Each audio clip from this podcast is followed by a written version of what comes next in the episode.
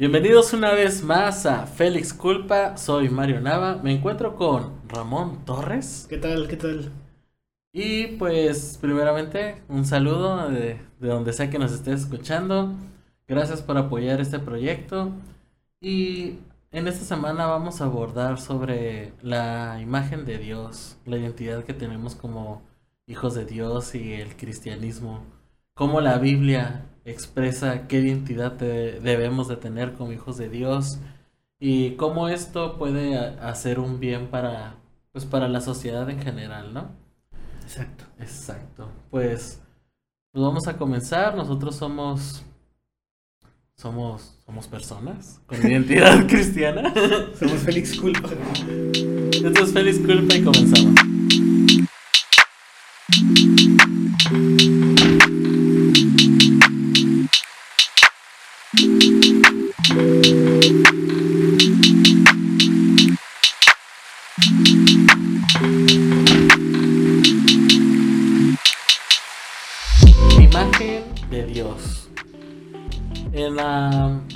Predicación pasada que tuvimos eh, este domingo, de 12 de julio, sí, era el 12 de julio, eh, vimos que, que la imagen de Dios está representada en cada uno de nosotros y nosotros somos hechos a imagen de Dios, eso lo podemos ver desde el Génesis, podemos verlo, de hecho, la, la, el pedazo, ¿cómo se- el texto que utilizaste fue Efesios 1 y 2. Todo el, todo el- todo el capítulo 1 completo y hasta el 10 del hasta el 10 del 2. Y pues da la en grandes como como generar generalizar, ¿no? Lo que viene siendo la el por qué tenemos una identidad en Cristo y el por qué como cristianos pues tenemos un porqué, ¿no? Un- una razón de existir, una una Cuidado ahí con esos términos. Sí. Yo creo que este podcast va a durar muy poquito. No vamos a entrar en ondas muy pesadas. Sí, sí, sencillito. Sencillito. Por ejemplo, vamos a definir la identidad. Sáquese. Bueno, hermanos, eh, para los que no vieron el, pues, la transmisión y si esto lo estaba escuchando una semana después, yo creo que ya se borró, pero eh, el pastor en esta ocasión tuvo que dar un contexto social respecto a lo que viene siendo la identidad en el humano que se tardó fácil unos 20 minutos explicando todo eso para poder llevar la palabra de Dios y ver cómo la palabra de Dios es la solución Al problema. al problema. Porque eso siempre, eso es lo que siempre se busca en una predicación, ¿no? Ver cómo es el, el pecado y cómo es que eh, Dios soluciona ese problema o eh, siempre Dios da la esperanza. Porque siempre como que son soluciones muy pesimistas cuando buscamos soluciones humanistas o filosóficas.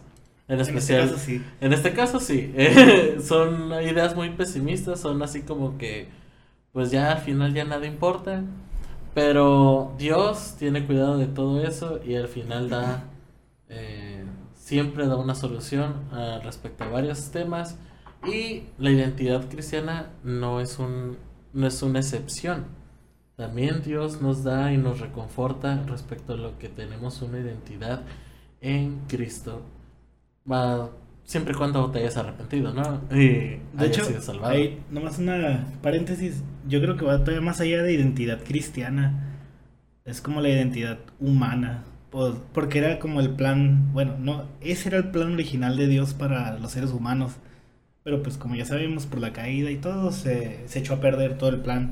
Sí, claro. Yo creo que la identidad humana que, Ajá. que debemos de tener, pues viene siendo la identidad de Dios. Ajá, pues sí, la identidad cristiana es la, como que el, pro- es el propósito original de, de Dios. Es lo que Dios trata de regenerar. con el hombre, ajá, recuperar y restablecer la relación. Y se hace que lo dije como seis veces ahí. En el momento que perdemos a Dios, perdemos la identidad.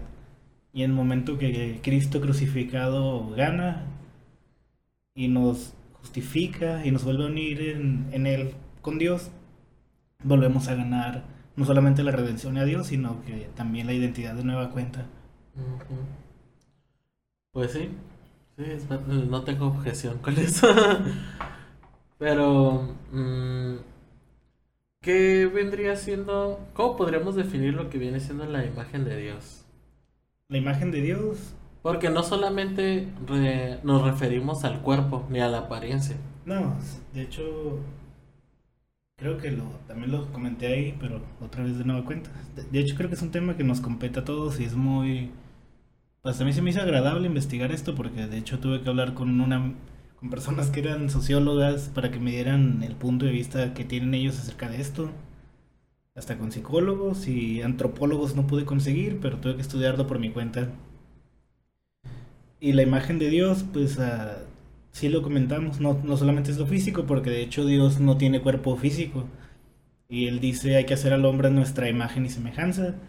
Se refiere más a, a las cosas inmateriales que nosotros poseemos, que nos hacen únicos en la tierra, que nos dan esa capacidad de gobernar y ejercer dominio sobre, sobre todas las cosas. Por ejemplo, la imaginación, el raciocinio, el intelecto. Son cosas como abstractas inmateriales, pero que son reales y son parte de nosotros y que nos hacen ser, ¿cómo se puede decir? Que, se, que hacen que nosotros seamos, pues nosotros. Podemos crear, podemos hacer arte, podemos hacer poesía, podemos imaginar, podemos soñar, podemos crear, podemos inventar.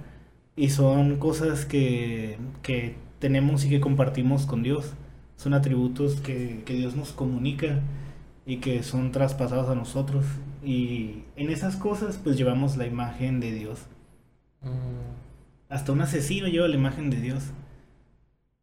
Se pues, raro, pero lo, lo, menciono porque el hombre tiene, tiene una... Tiene una, ¿cómo se puede decir? Una dignidad inmensa que es intrínseca solamente por el hecho de que es humano. Es humano, aunque sea, vamos a decir, una lacra de la sociedad mexicana Esa persona tiene una dignidad incomparable porque también es un, portador de la imagen de Dios, de la gloria de Dios. Y aunque tal vez no refleja la gloria de Dios en su máxima esplendor, que de hecho yo creo que nadie lo hacemos, por la naturaleza pecaminosa de nuestro corazón, que siempre se inclina hacia el mal. Pues sí, refleja lo, que comunicó Dios, ¿no? Sí, refleja, seguimos reflejando pues destellos de la gloria de Dios. Por ejemplo, eh, tú estamos usando esta computadora, las redes sociales, que no creo que la haya hecho un, creyente, no creo que Facebook la haya inventado un cristiano tampoco, de hecho creo que no es cristiano. no es cristiano. Y son cosas que sirven para la gloria de Dios, son cosas que nos sirven para glorificarlo. Si hoy dijeran, ¿saben qué? Se encontró la cura contra el coronavirus. Y pero resulta que el tipo, el doctor, el científico, no es creyente, no vamos a dejarle de dar la gloria a Dios por eso. Todo lo contrario, sabemos que esa inteligencia, esa capacidad viene de parte de Dios, aunque los ateos estén revolcando ahorita escuchándonos. si es que hay uno que nos llega a escuchar. Nos lo adjudicamos todo a nuestro Dios, ¿no? sí, todo. Sí, pues es que, pues es, es que es cierto, o sea, todo lo que somos y todo lo que podemos hacer es porque Dios nos los ha, ha dado y nos los ha concedido. Claro, partiendo de que creas que existe Dios. Que existe Dios y que Él es el creador, ¿no? Pero en ese contexto, que, no hay dudas. Para nosotros. para nosotros, pero para otras personas sí, ¿no? Pero... ¿Qué tantas cosas tuviste que, que estudiar sobre la, por ejemplo, sobre la antropología y todo eso? ¿Qué soluciones daban respecto al problema de la identidad del humano? Pues no tanto, no sé si dan una solución, pero... Nada más plantean el problema. Ajá, sí lo estudian. Por ejemplo, tiene que ver mucho la, la cultura y más que nada la sociedad donde vives porque forjan tu identidad te dan sentido de pertenencia. Por ejemplo... No, no, es, no es una misma persona alguien que nació en San Pedro, alguien que nació en Tepito. Eso es lo que estás diciendo. Sí, sí. Porque todas esas interacciones que tienes y todas esas exposiciones que tienes tú a las manifestaciones culturales de tu entorno, pues obviamente te forman. Por ejemplo, una fácil. se dice que los mexicanos somos bien impuntuales. Es parte de nuestra identidad. Excepto nosotros, porque llegaste a la hora que sí te... Eso sí, pero, pero es un ejemplo así súper burdo. Pero Ajá, sí. son cosas que nos caracterizan y, y que malamente las heredamos y las absorbemos Bien. porque, porque estamos expuestos a ellas y vemos que es como hay un contrato no escrito, pero es algo que es aceptable malamente. O sea, nadie se queja y es como que la forma pues en la que vivimos y la Pero es que de hecho cosas. ya todo lo hacemos ya pensando en la impuntualidad, como que ah, a- hay que vernos a las 7 para, pues, para sentir que ya a las 8 o 9 ya empezó bien. Sí. Eso es, es un ejemplo burdo de cómo te vas identificando pues con ciertas cosas y cómo la sociedad porque es el de hecho es la antropología De hecho yo me, yo me siento incómodo cuando cito a alguien a, a una fiesta y llega temprano. y llega a la hora que es, es como que a la No estamos hablando de ti, Rups. Pero es que sí, es incómodo, como que no he preparado ni las botanas. No estás bañado. Ándale, no, no está hecho ni la comida. Eh, De hecho, eso es lo que, lo que menos me gusta de, de las fiestas, como que esperar a que esté la comida. ¿Sí? Sí. Bueno, eso ya me estoy desviando del tema. Sí, pero es una, son de las formas que plantea pues, la antropología este asunto, ¿no? De que, el, de que el humano, y eso es histórico, siempre trata de identificarse y de pertenecer a un grupo. Las tribus, por ejemplo, muchas tribus africanas y algunas de, de aquí América, una de las formas que tú te identificas es con, con marcas en el cuerpo, con tatuajes que te hacen, por ejemplo, en africanos, fajilis y todo ese rollo, pues son marcas también, por ejemplo, de los jóvenes que ya no son jóvenes, dieron el paso y son hombres por ciertas cosas que hicieron. Y son cosas que les dan ese sentido de pertenencia, de que esta es mi tribu, este es mi pueblo, estas son mis costumbres. Y ciertamente te dan un sentido pues de identidad y de pertenencia. Yo soy esta tribu, esta es mi gente y hasta te da cierto orgullo, ¿no? De lograr esas cosas. Pues sí. Me quiere matar unos búfalos, ¿no? Terminando. Ah, terminando. No, pues también un ejemplo muy tonto, pero que lo, que lo confirma. Pues si te acuerdas de, del video donde salen las, las cholas que... No, que los lentes... no manches, sí. sí. O sea, en ese video explican que para entrar tienen que golpearlas como 13, ¿no? Sí, sí. 13 segundos para que darle la bienvenida, eh, pero pertenecer al barrio. para pertenecer, pertenecer al barrio. Y eso confirma que el hombre está hasta dispuesto a, recibir dolor para pertenecer a algo. A la- al, al hombre le urge pertenecer a una comunidad. ¡Qué buen ejemplo te daste! Ya, Las cholas de Chalco. no estudio filosofía, pero los memes a full. Ay, no, eso fue genial. Pues sí, esa es como que la vista de los, de los antropólogos. Y de los filósofos, la verdad ni me quiero meter en tanto rollo porque hay un montón de... Es un océano de ideas y de... Y de preceptos y de concepciones acerca del, del término. y mafufar.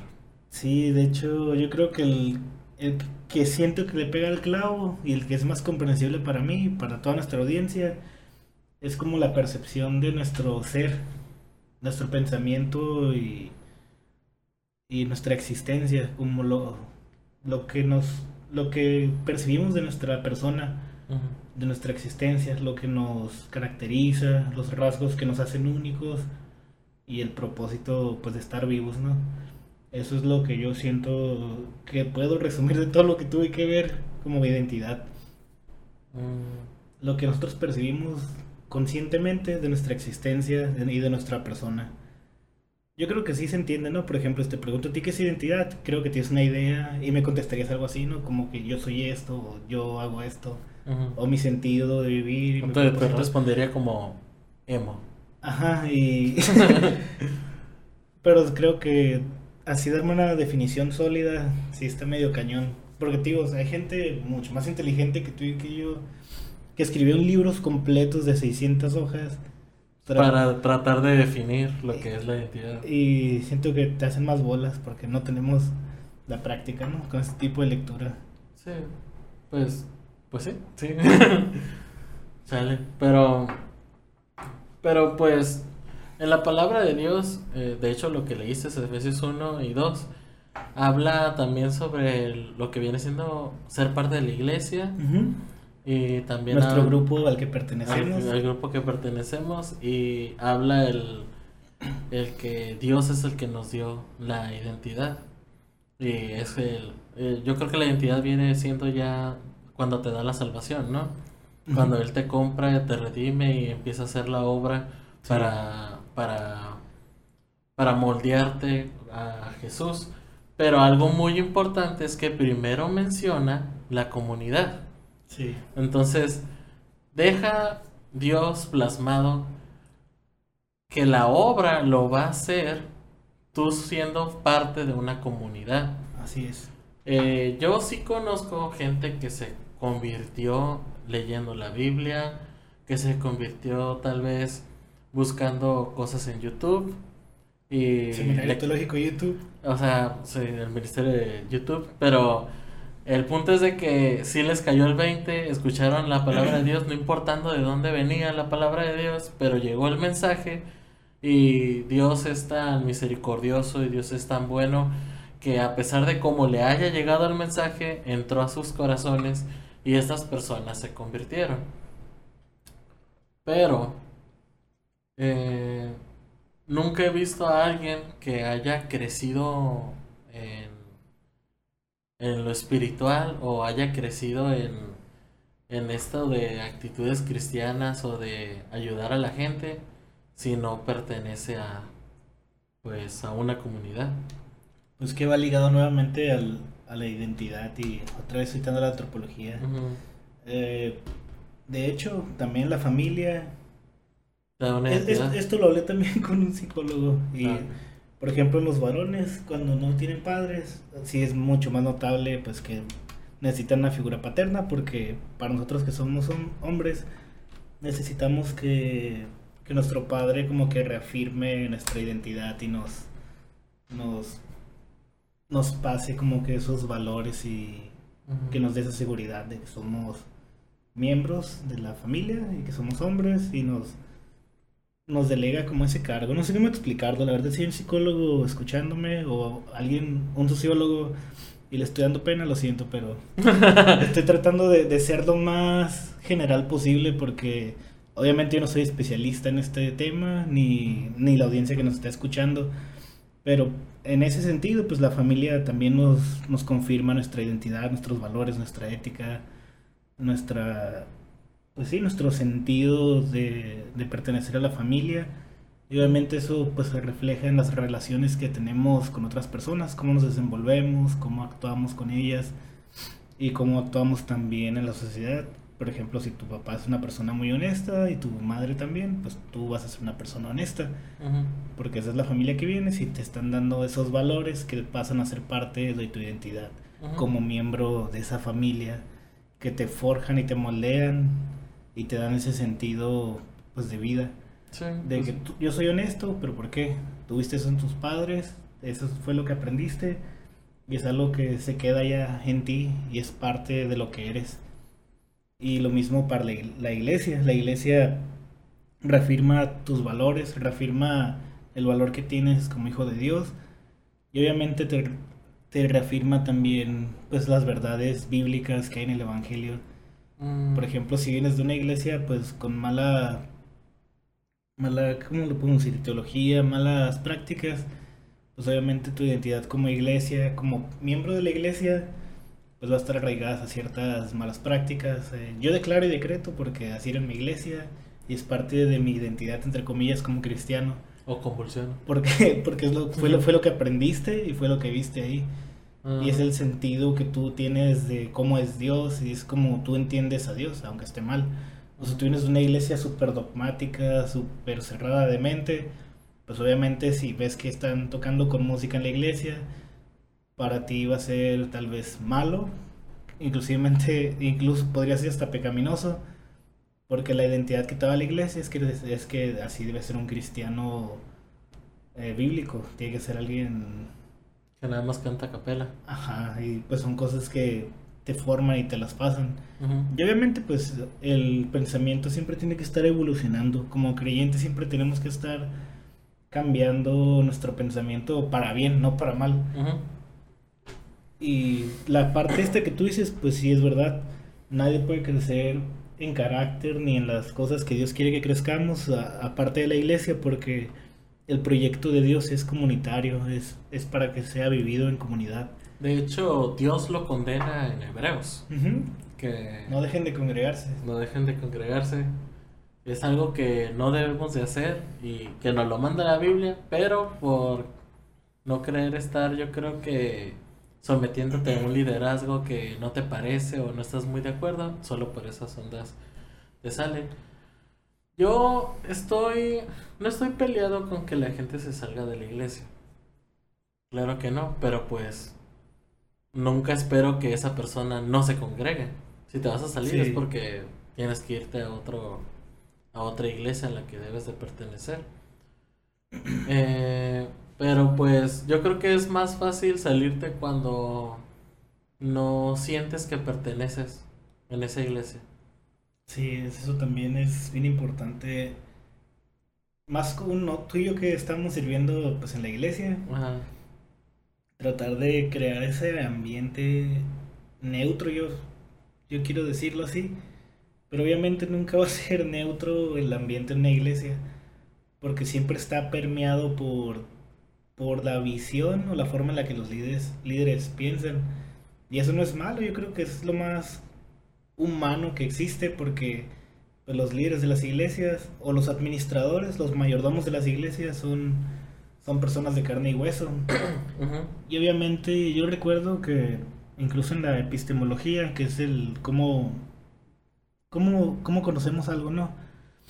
Se- Es el conocimiento más la experiencia se juntan para, para darle sentido al conocimiento. Es decir, no solamente es la información y los datos, Sino también lo que aplicas. ajá, y la experiencia que has tenido. Los resultados que han salido de Ujú. aplicarle al y conocimiento. cómo, y cómo convives tú con esas cosas.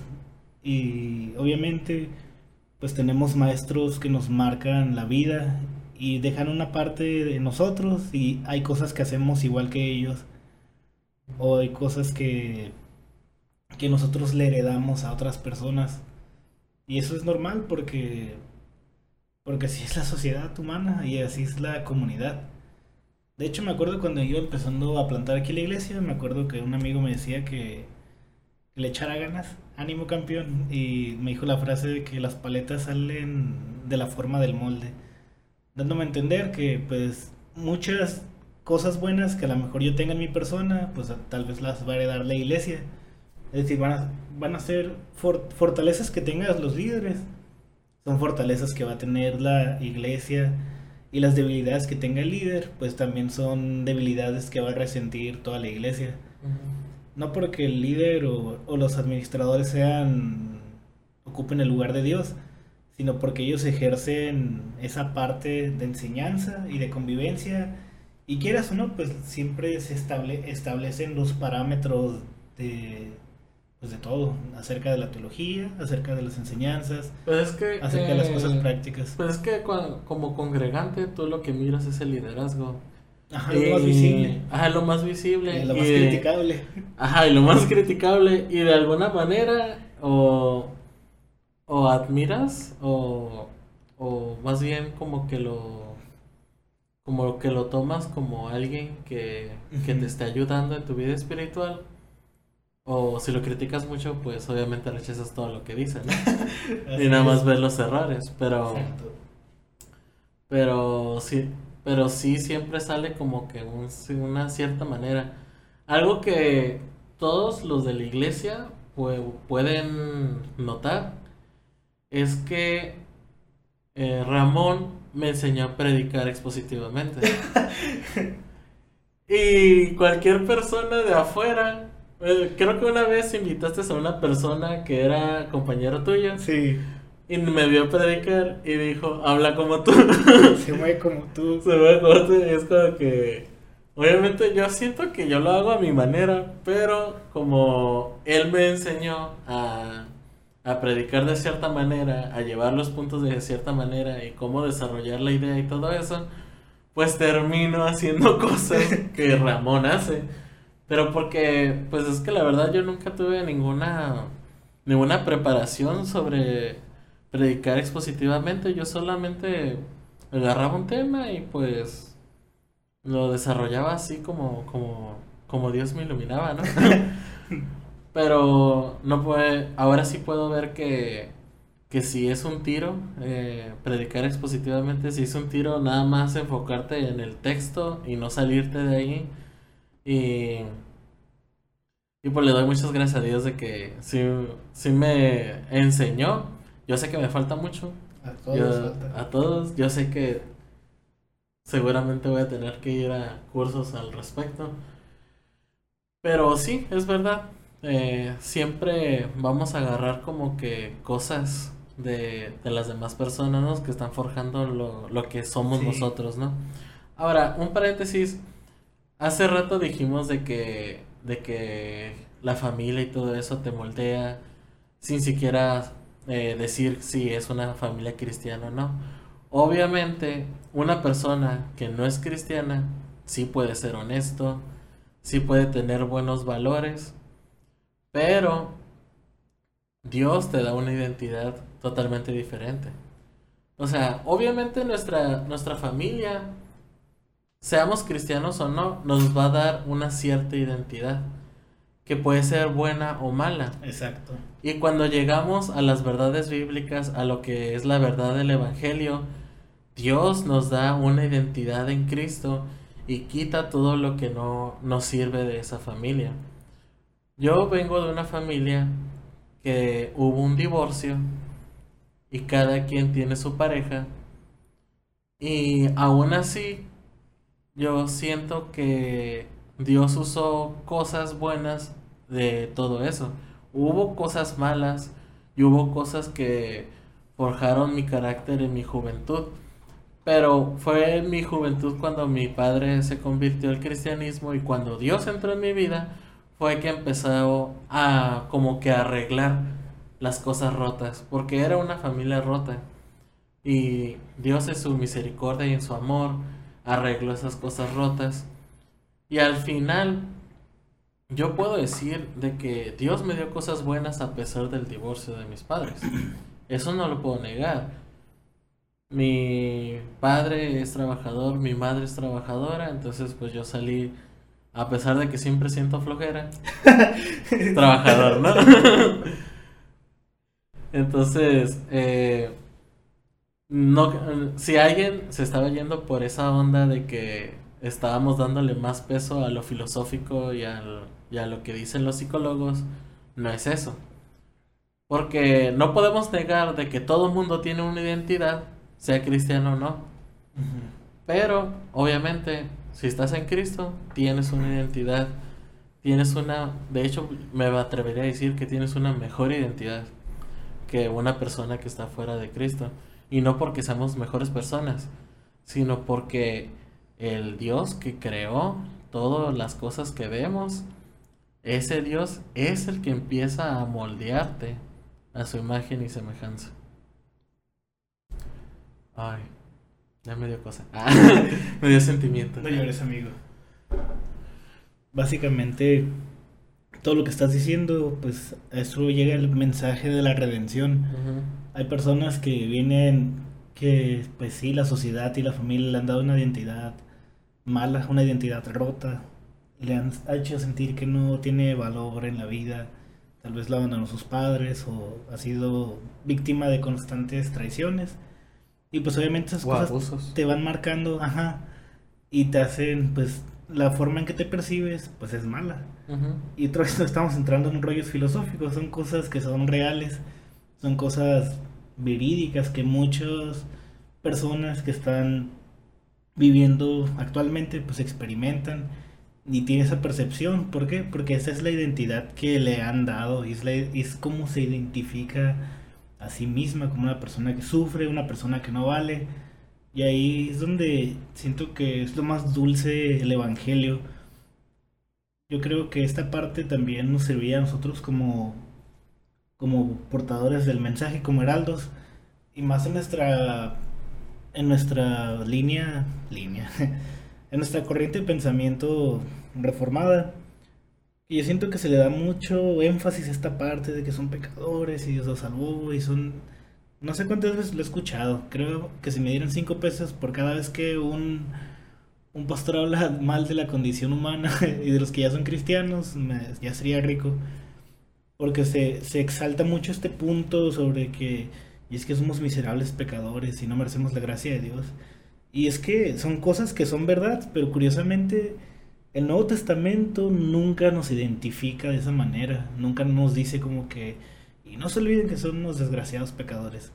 O sea, sí nos da a entender y nos dice, de hecho que en lo que leí decía, estos eran ustedes, esta era la identidad que tenían antes, ustedes eran así.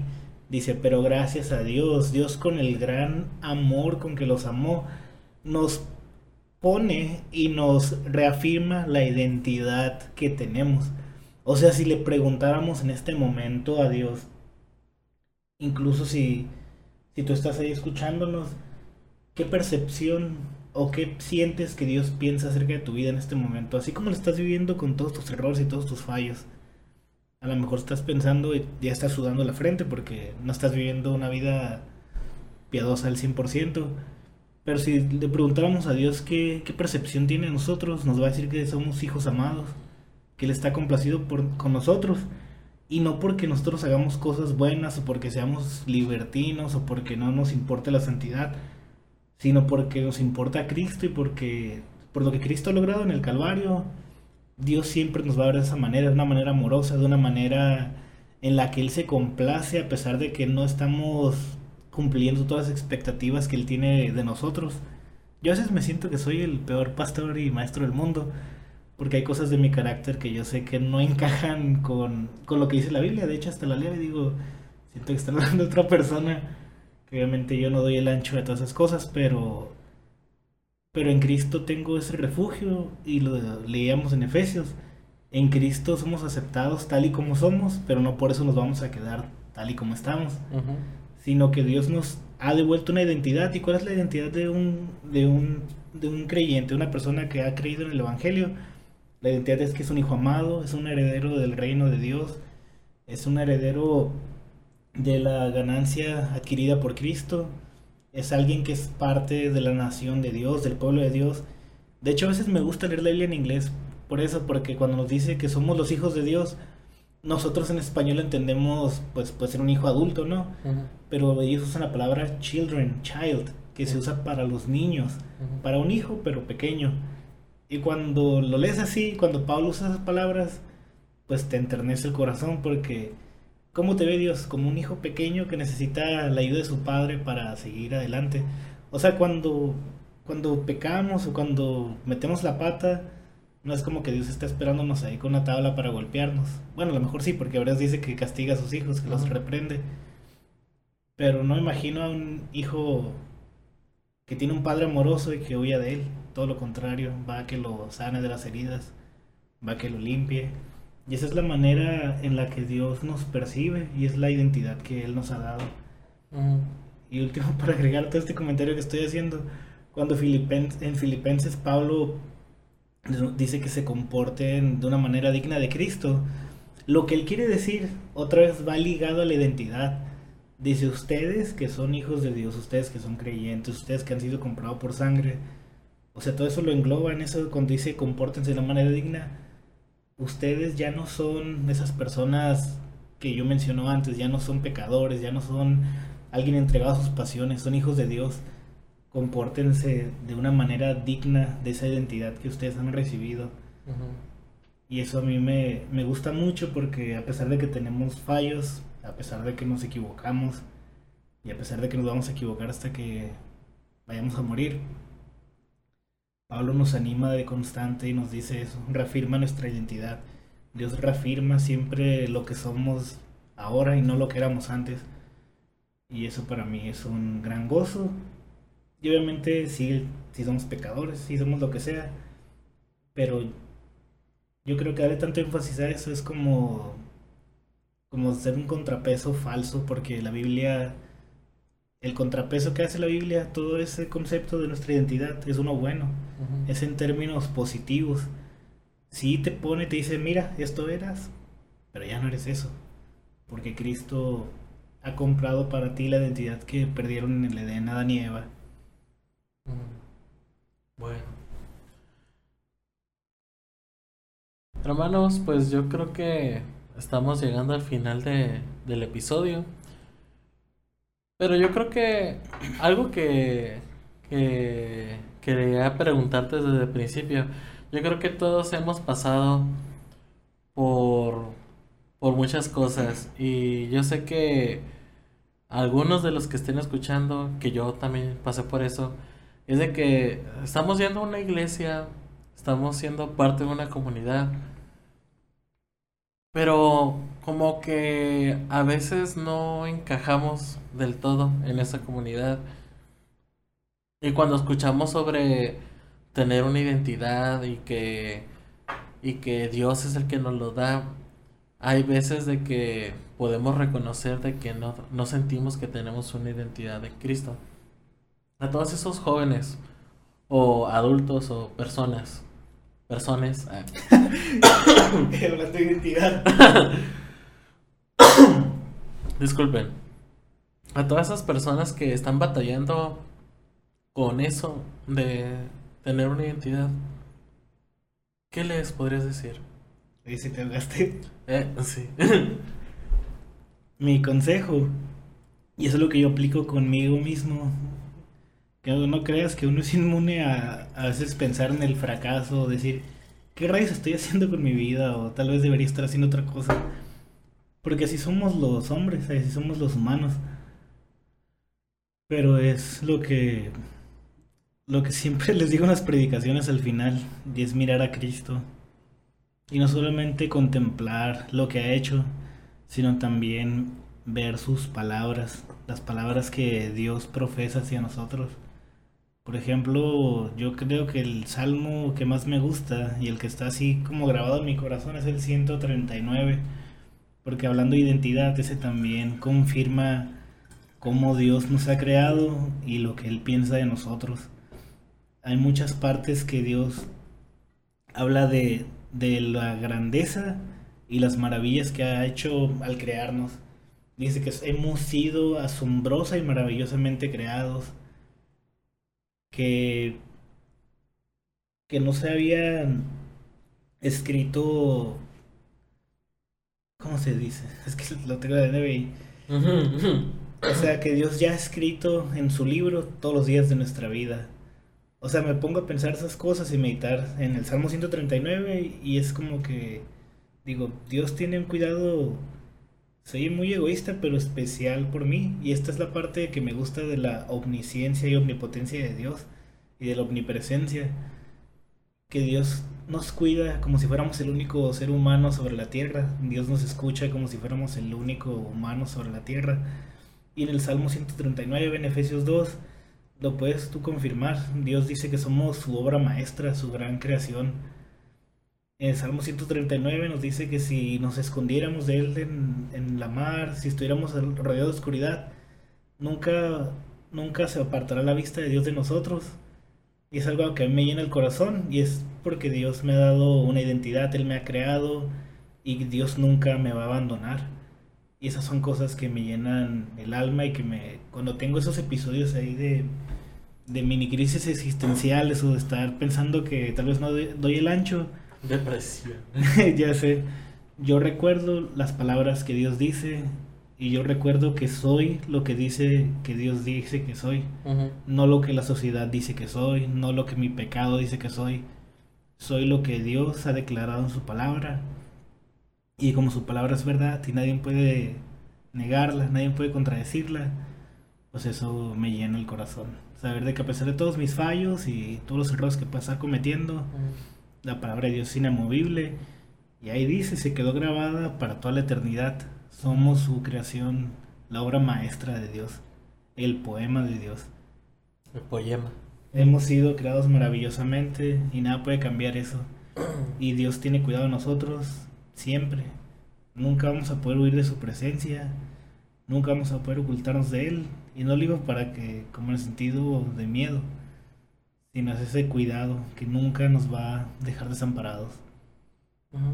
Y a mí ese es, es el consejo. Escuchen las palabras de Cristo y no tanto lo que dice la sociedad, no lo que dice su familia, si tiene una mala familia. Escuchen lo que dice Dios acerca de ustedes y lo que dice Dios acerca de ustedes son cosas grandes, son cosas valiosas y que animan a cada corazón. Si Dios nos salvó es porque... Ahora, no quiero quedar en el cliché de que es que vio algo especial en ti, ¿no? No. porque lo único que teníamos era pecado, pero si Dios nos salvó, tengan la seguridad de que Dios va a hacer su obra. Si Dios te salvó es porque Dios va a tener cuidado de ti y te ha hecho su hijo. Y como su hijo, eh, no puedes escapar de él. Aunque lo intentes. Eh, comillas, comillas, ¿no? Sí, pues. Pero no, no puedes eh, apartarte de él. Porque él siempre va a estar cuidando tus pasos. Incluso gente que ha experimentado en salirse de la iglesia y volver al mundo, eh, experimentan eso de que no es lo mismo y ya no es igual todo. Sí. Y vuelven a los caminos de Dios. ¿Por qué? Porque sienten como eh, Dios mismo los está eh, pues jalando, ¿no? Como que viendo así como que mm, no me siento cómodo haciendo esto, no, no, no es igual como antes. Y yo siento que cualquier persona que esté pasando por alguna crisis existencial o algo por el estilo, pues busca ayuda. Pero recuerda que eh, muchas veces Dios, eh, la gente te dice, pues no tengas esos pensamientos. no te triste. No te pongas triste al respecto. Un clásico. Eh, pues no, o sea, obviamente somos humanos y sentimos las cosas. Pero lo que sí te puedo decir es de que, pues toma en cuenta lo que Dios dice sobre ti. Toma en cuenta todo lo que Dios ha hecho en tu vida. Porque en el momento de que tú no tomas en cuenta lo que Dios ha hecho por ti, si tú no tomas en cuenta lo que Dios dice de ti en la palabra y sales con lo de con que es que yo no lo siento en mi vida, pues entonces Mm, nada te va a ayudar. No vas a poder salir del hoyo. Necesitas reconocer tu pecado. Necesitas reconocer de que no le estás creyendo a Dios. Y eso va a ayudarte a, a enfrentar pues los problemas que tengas en tu vida. Obviamente yo también te sugiero que busques a tu pastor o que busques a tu comunidad. Y si no perteneces a una, busca con urgencia pertenecer a una comunidad. Así como las cholas que, que con urgencia quieren esos 13 segundos y ser golpeadas. Pues de esa misma manera, con ese mismo, eh, pues no sé, como que ese impulso de pertenecer a algo y hacer todo lo... Y de ser aceptado, sobre Ajá, o sea, y hacer todo en tu, en tu todo lo que puedas hacer para poder pertenecer a algo, pues yo te sugiero que sí, busques una iglesia donde se esté predicando el Evangelio, donde encuentres personas que te van a amar, porque al final, hermanos, una iglesia es una familia. Al final, la iglesia es el reflejo de una familia en Cristo. Y en esa familia vas a poder encontrar a una persona sabia, en esa familia vas a poder encontrar a un verdadero amigo. En esa familia vas a poder encontrar también al chistosito del, grupo que te va a sacar risas y te puede sacar de tu, de tu tristeza. y te va a sacar corajes. Y te va a sacar corajes también. Eh, sabemos que las iglesias no son perfectas. Las iglesias no son eh, el vivo reflejo, ¿no? De, de lo que debería de ser, pero sí son el reflejo de Dios.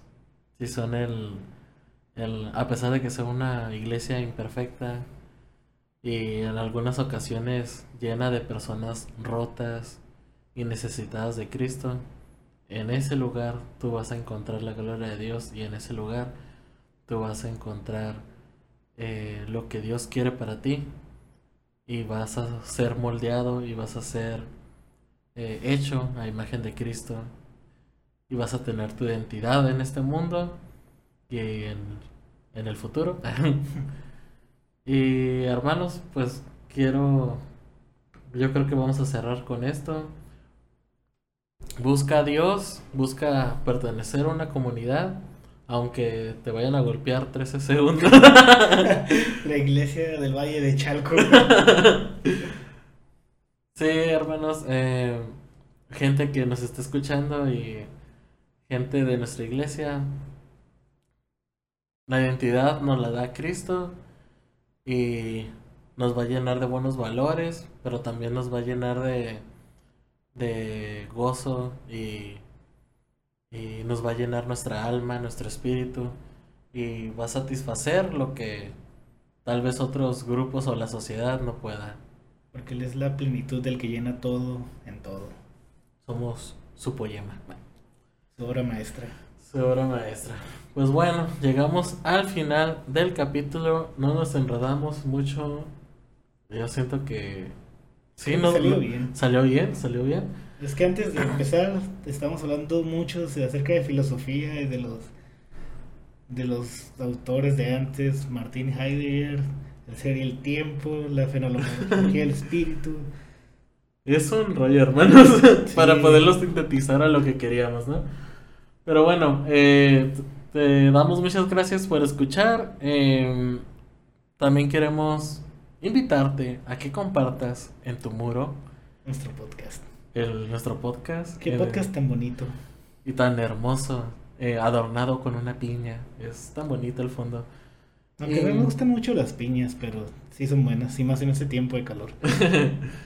Pues ya saben, nos pueden escuchar en Spotify, en YouTube y en Anchor y Google Podcast ya está. Ya estamos en Google Podcast. Todavía no nos ha aceptado Apple Podcast, pero ya nos puedes encontrar en Google Podcast. Eh, y pues bueno, eh, dejamos en la descripción el correo donde nos puedes mandar tus opiniones o también acá abajo en, a la, en la caja de comentarios puedes dejarnos tus comentarios y todo lo que quieras decirnos al respecto. Eh, estamos abiertos, obviamente. Otra cosa nomás antes de declarar.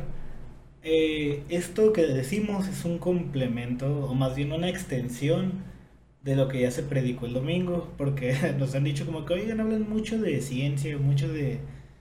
Hablan de muchos temas, pero ¿dónde está la justificación bíblica? Nos han comentado. Ujú. Es que en el sermón damos la justificación bíblica. Aquí damos como toda la información que, Ujú. que tal vez no podemos meter en toda la predicación, aunque yo me tomé la libertad de, de De dar 20 meter minutos. mucho. Aunque, pues, obviamente sí tratamos de tocar como que el... eh, Sí, el sustento el bíblico. sustento bíblico, pero pues no te lo vamos a desarrollar como una predicación. pero bueno, hermanos, eh, damos muchas gracias de que nos han escuchado y han apoyado este eh, proyecto. Sí, mini proyecto. mini proyecto. Espero que sea de edificación para todos ustedes. Eh, pásenlo, escúchenlo, reescúchenlo, compártanlo con sus amigos y familiares. Yo fui Mario Nava Y Ramón Torres para servirles. y esto fue Feliz Culpa. Nos vemos el siguiente semana. Dios los bendiga, familia.